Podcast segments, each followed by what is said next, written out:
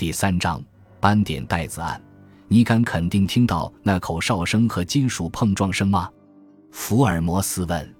是的，斯托纳小姐说。我肯定。你姐姐还穿着日常的衣服吗？没有，她穿着睡衣。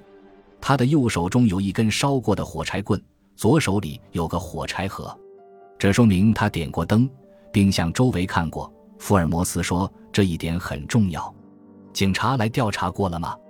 来过。都彻底调查过了，特别是因为罗伊洛特医生的暴烈性格是出了名的，但是他们找不出任何明晰的死因。茱莉亚的房门是反锁着的，窗子由带有铁杠的百叶窗护着，每天晚上都关得严严的，烟囱也是拴上的，四面墙壁都没有发现漏洞，地板也一样。发生恐怖事件的时候，只有我姐姐一个人在房间里。她身上没有任何伤痕或别的暴力痕迹，会不会是被人毒死的？福尔摩斯问。几个医生为此做了检查，但查不出来。那么，你认为他是怎么死的呢？完全由于恐惧和精神上的紧张引起的，斯托纳小姐说。但是我想不出什么东西吓了他。他提到花斑袋子，对此你有什么看法？有时我觉得。那只不过是精神错乱时说的胡话，有时又觉得，可能指的是一帮人，譬如说指的是那帮吉普赛人。一些吉普赛人头上就戴着带点子的头巾。福尔摩斯摇摇头，像是这样的回答不能使他满意。那是两年前的事，你为什么现在才来找我？一个月前，一位认识多年的亲密朋友珀西阿米塔奇向我求婚，我继父没有表示异议。于是我们商定在今年春天结婚。两天前，这所房子西边的厢房开始修缮，从我这一边开始，所以我只好搬到茱莉亚住过的房间去。昨天夜里，我躺在她睡过的床上，回想起她的遭遇。试想，在夜深人静时，我突然听到轻轻的口哨声，我当时被吓成什么样子？我跳了起来，点上灯，但是什么也没看到。我穿上了衣服，天一亮。悄悄溜了出来，跑到镇上，雇了一辆马车送我上了火车。下车后又直奔你这儿来了。你这样做很明智，福尔摩斯说。我们已经到了刻不容缓的时候了。假如我们今天到斯托克莫兰去，我们是否能在你继父不知情的情况下查看一下这些房间呢？可以。他今天要进城来办事。斯托纳小姐说，她到傍晚才回家。好极了。你可以在下午早些时候等我们，到时候你不会不方便吧？不会。跟你一番谈话后，我的心情轻松多了。我盼望下午能再次见到你们。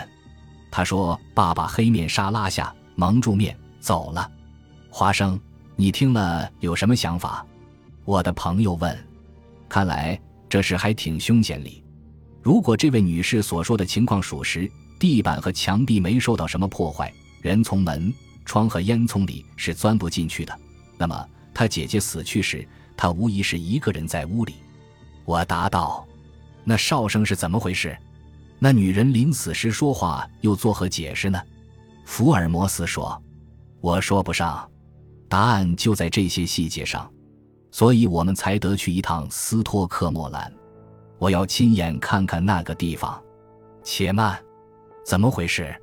福尔摩斯问：“说话间，我们的门突然被人撞开了，一个彪形大汉堵在房门口。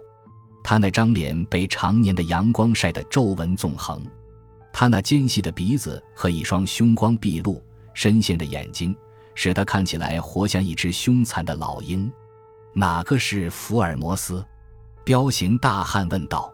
“我就是。”我的朋友平心静气地答道。“你是哪位？”我是斯托克莫兰的格里姆斯比罗伊洛特医生，彪形大汉说：“果然是你。”福尔摩斯说：“请坐，罗伊洛特医生，请坐。”用不着。我的妓女到你这里来过，她对你都说了些什么？今年这个时候天气还这么冷。福尔摩斯不动声色地说：“她都对你说了些什么？”罗伊洛特医生嚷嚷道：“不过。”我听说番红花开的正旺，福尔摩斯竟自接着说：“像是没有觉察到这家伙肝火正旺。你以为可以把我搪塞过去？这人大吼起来：“我听说过你，福尔摩斯，你是个无事生非、爱管闲事的家伙。”福尔摩斯咯咯一笑：“你这话挺逗人的，医生。”他说：“你出去的时候，请把门关上，因为有一股穿堂风正吹着你。”我把话说完就走。我跟踪斯托纳小姐来到了这里，让我这就跟你把话挑明了，别管我们家的闲事。我可是一个不好惹的人。你瞧这个，他向前走了几步，抓起钢拨火棍，用他那双大手把它折弯。离我远点儿，他说罢，扔下折弯的拨火棍，大踏步地走了出去。我的块头没有他大。福尔摩斯哈哈一笑，说道：“但是假如他在这儿多待一会儿。”我会让他看看，论手劲，我可以跟他比个高低。他说着，拿起那根拨火棍，猛一使劲，就把它重新弄直了。我们赶上一班下午早一点开往莱瑟黑德的火车。坐在车上，福尔摩斯告诉我说，上午剩下来的那段时间里，他找到了罗伊洛特太太的遗嘱。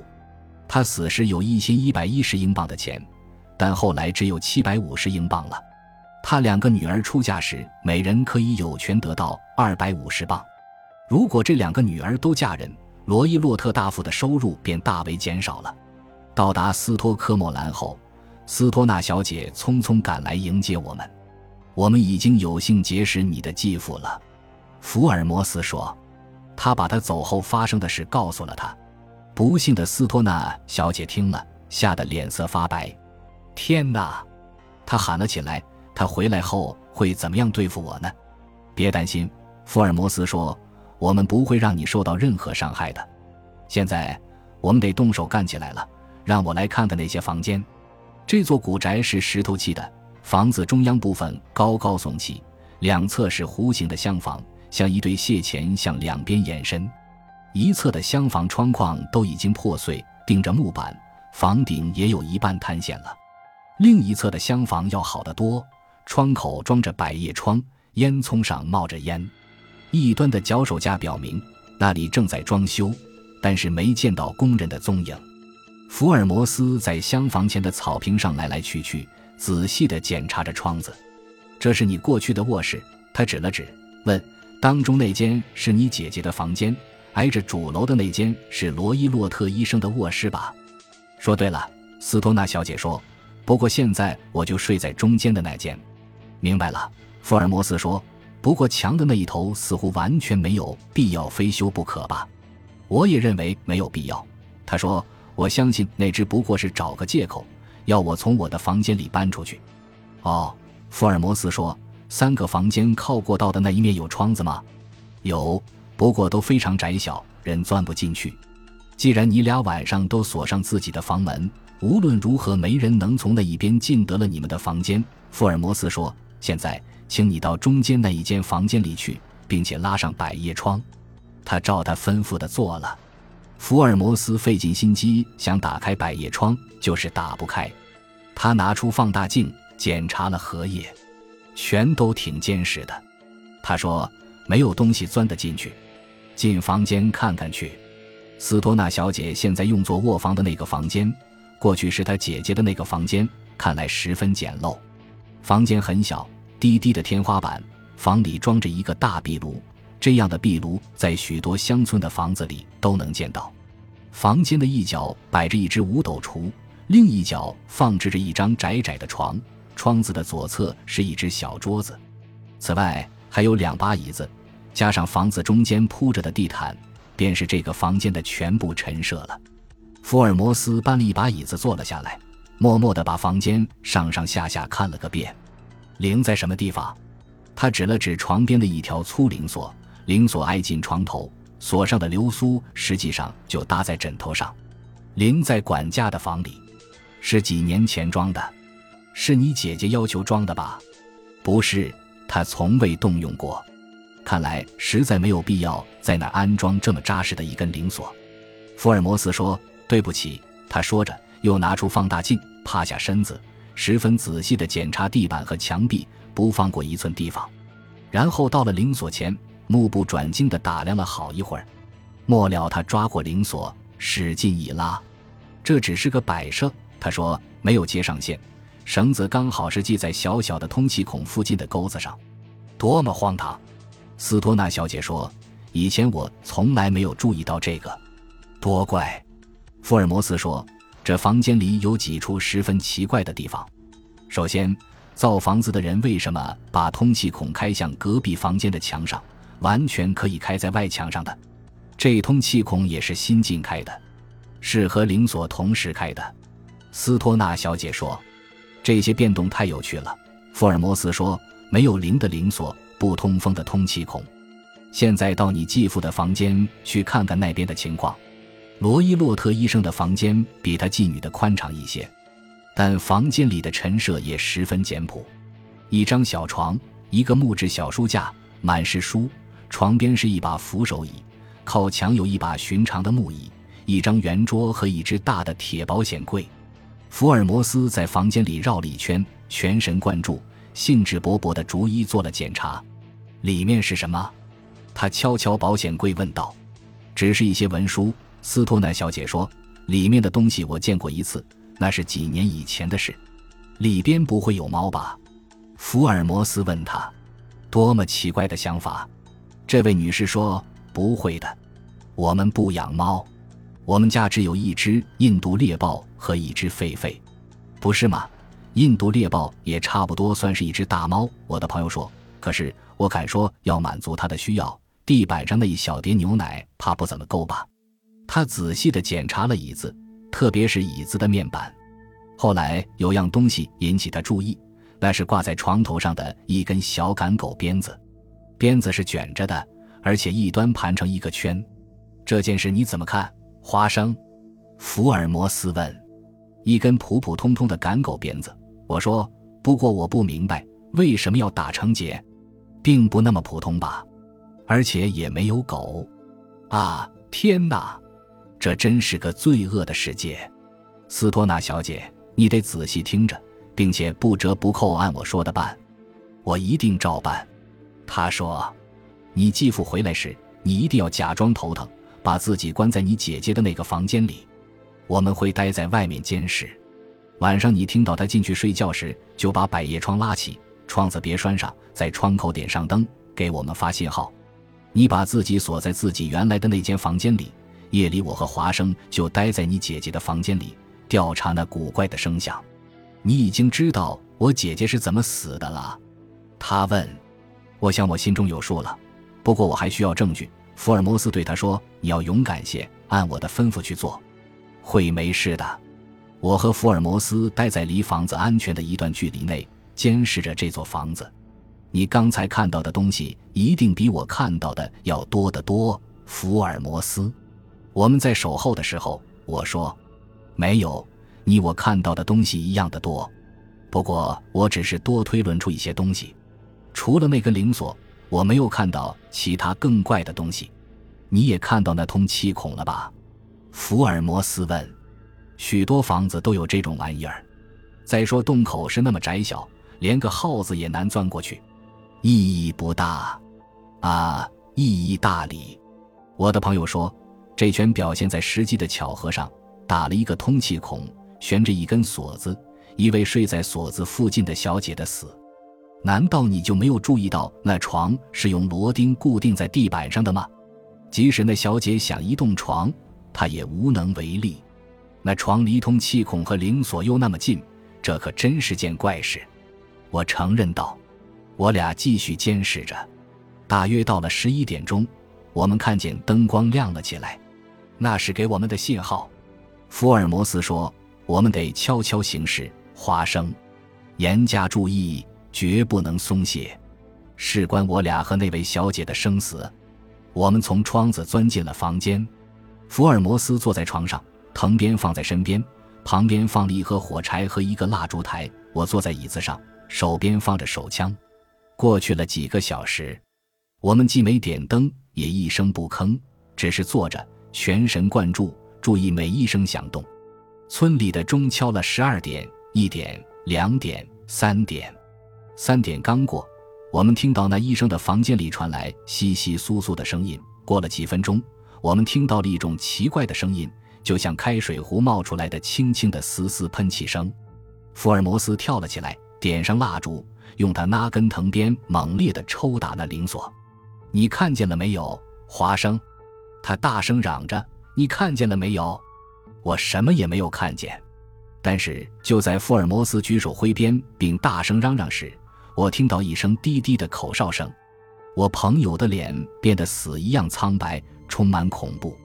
他停止了抽打，眼睛注视着通气孔。突然传来我有生以来未听到过的最恐怖的尖叫声，撕破了夜的寂静。这叫声越来越响，后来渐渐变小，最后成了回声。完了，我的朋友说：“咱们到医生的房间看看去。”福尔摩斯点上灯，到了前厅。他敲了两次罗伊洛特卧室的房门，里面没有回音。他转动门把手，我俩走了进去。闪烁着的烛光下，我们看见一幅可怕的景象：保险柜门开着，旁边坐着格里姆斯比罗伊洛特医生，他身上披着一件长长的睡衣，两脚套着拖鞋，膝盖上横搭着我们早些时候看到的那条怪异的鞭子。他后仰着头，他的一双眼睛恐怖地僵直地盯着。他的额头上绕着一条异乎寻常、带有淡褐色斑点的黄带子，带子，花斑带子。福尔摩斯低声说：“花斑带子。”就在这时候，那条带子蠕动起来，扭曲着，一看原来是条硕大的毒蛇。往后站！福尔摩斯大声喊道：“这是一条沼泽地蝰蛇，印度最毒的毒蛇。”人被咬后几秒钟内就会死去。说话间，他取过赶狗鞭子，甩过去，用活结套住那条蝰蛇的头，一下扔到铁保险柜里，砰的一声关上柜门。这一声听来就像是斯托纳小姐此前描述过的金属落地的声音。咱们这就把斯托纳小姐安排到安全的地方，福尔摩斯说，然后报警。我们送那丧魂失魄的年轻女子去了她姨妈家。警察调查了案子，得出结论：罗伊洛特医生是在玩危险的宠物时致死的。福尔摩斯另有见解，但什么也没说。在回伦敦的火车上，他对我道出了全部实情。我几乎犯了大错。他说：“这说明收集充分的材料是何等重要。”斯托纳小姐所提到的吉普赛人。印度猎豹和狒狒几乎让我误入歧途。我早就知道有个通气孔，因为斯托纳小姐提到过她姐姐闻到那医生烟斗冒出的烟味。但是直到进了房间，见到房内的铃锁、通气孔和那张被螺钉固定的床，我才明白通气孔真正的作用。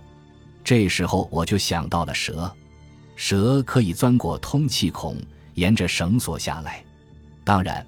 不能保证蛇第一次就会咬到那小姐，所以医生就训练蛇一听到口哨声就回来，然后赏它一碟牛奶。